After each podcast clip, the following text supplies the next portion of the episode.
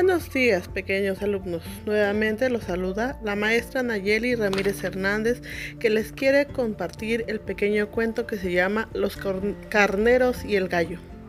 Adaptación de la fábula de Godofredo Daireaux. Una mañana de primavera, todos los miembros de un rebaño se despertaron, sobresaltados a causa de unos sonidos fuertes y secos que provenían del exterior de un establo. Salieron en tropel a ver qué sucedía y se toparon con una pelea en la que dos carneros situados frente a frente estaban haciendo chocar sus duras cornamentas. Un gracioso corderito, muy fanático de los chismes, fue el primero en enfrentarse a los motivos y corrió a informar al grupo sobre sus fuertes que eran totalmente fiables. Se estaban disputando el amor de una oveja muy linda que les había robado el corazón. Por lo visto, esta coladita por los dos, y como no sabía cuál elegir, anoche declaró que se casaría con el más forzudo. El resto de la historia la podéis imaginar. Los carneros se enteraron, quedaron para retarse antes del amanecer y bueno, ahí tenéis los amigos, ahora que, que antes eran amigos, ahora son rivales.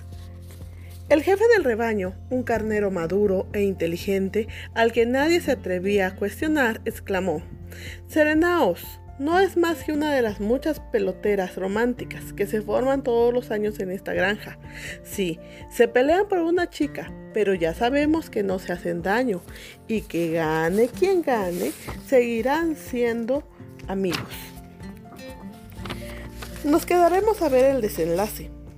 Los presentes respiraron tranquilos al saber que solo se trataba de un par de jóvenes enamorados, compitiendo por una blanquísima ovejita, una ovejita que por cierto lo estaba presionando todo con el corazón encogido y conteniéndose la respiración. ¿Quién se alzaría la victoria? ¿Quién se convertiría en su futuro marido? La suerte estaba echada. Esta era la situación cuando un gallo de colores al que nadie había visto antes se coló entre los asistentes y se sentó en primera fila como si fuera un invitado de honor. Jamás había sido testigo de una riña entre carneros, pero como se creía el tipo más inteligente del mundo, se adornaba por ser el centro de atención. Se puso a opinar en voz de grito, demostrando muy mala educación. ¡Ay, madre! Vaya birria de batalla. Estos carneros son más torpes que una manada de elefantes dentro de una charrería. Inmediatamente se oyeron murmullos de desagrado entre el público, pero él hizo caso omiso, se hizo el sordo y continuó soltando comentarios y fastidiosos e inoportunos. Dicen por aquí que se trata de un duelo entre caballeros, pero la verdad es que yo solo veo dos payasos haciendo bobadas. ¡Eh! Espavidad, chavales. Ya son mayorcitos para hacer el ridículo. Los murmullos subieron de volumen y algunos se miraron de reojo para ver si se daba por aludido y cerraba el pico. De nuevo hizo caso omiso y siguió con crítica feroz. Aunque el carnero de la derecha es un poco más ágil, el de la izquierda tiene los cuernos más grandes. Creo que la oveja debería casarse con él para que sus hijos nazcan fuertes y robustos. Los espectadores le miraron alucinados. ¿Cómo se podía ser tan desconsiderado? Aunque para ser honesto, no entiendo este empeño en casarse con la misma. A mí me parece que la oveja en cuestión no es para tanto. Seguía diciendo el gallo. Los carneros, ovejas y corderos enmudecieron y se hizo un silencio sobrecogedor. Sus caras de indignación por sí solas. El jefe del clan pensó que definitivamente se había pasado de la raya. En nombre de la comunidad tomó la palabra. Un poco de respeto, por favor. ¿Acaso no sabes comportarte? ¿Yo? ¿Que si yo sé comportarme? Solo estoy diciendo la verdad. Esa oveja es idéntica a las demás, ni más fea, ni más guapa, ni más blanca. No sé por qué pierden el tiempo luchando por ella, si es idéntica a las demás. Cállate, mentecato, ya estás bien de decir tonterías. El gallo puso cara de sorpresa y respondió con chulería. ¿Que me callé? ¿Porque tú lo digas? El jefe intentó no perder los nervios por nada del mundo. Quería que no se quería que se calentaran los ánimos y se montara una bronca descomunal. Al, a ver, vamos a calmarnos un poco, los dos. Tú vienes de dónde? De afuera, ¿verdad?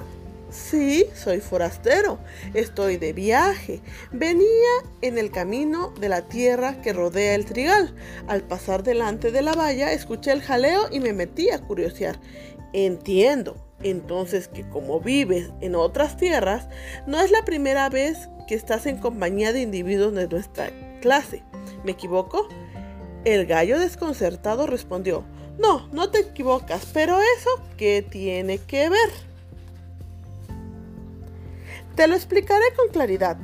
Tú no tienes ningún derecho a entrometerte en nuestra comunidad, burlarte de nuestros comportamientos por la sencilla razón de que no nos conoces. Pero es que a mí me gusta decir lo que pienso.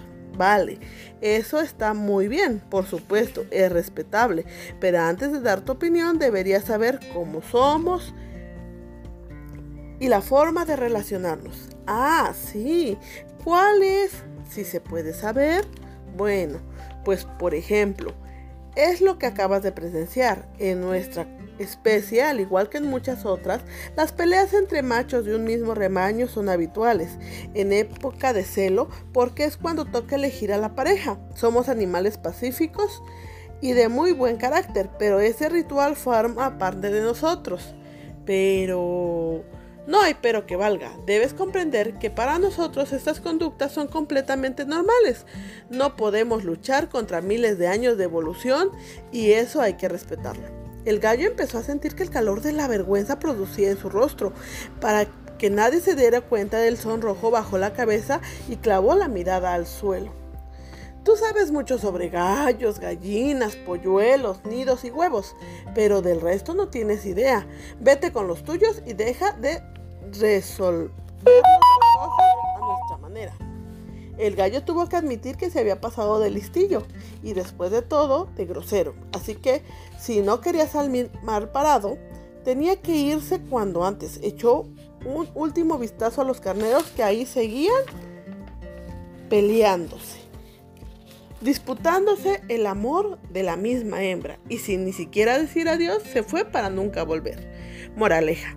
Todos tenemos derecho a expresar nuestros pensamientos con libertad, claro que sí, pero a la hora de dar nuestra opinión es importante hacerlo con sensatez. Uno no debe juzgar cosas que no conoce, y mucho menos si es para ofender o despreciar a los demás. Espero que les haya gustado este pequeño cuento. Nos vemos a la próxima.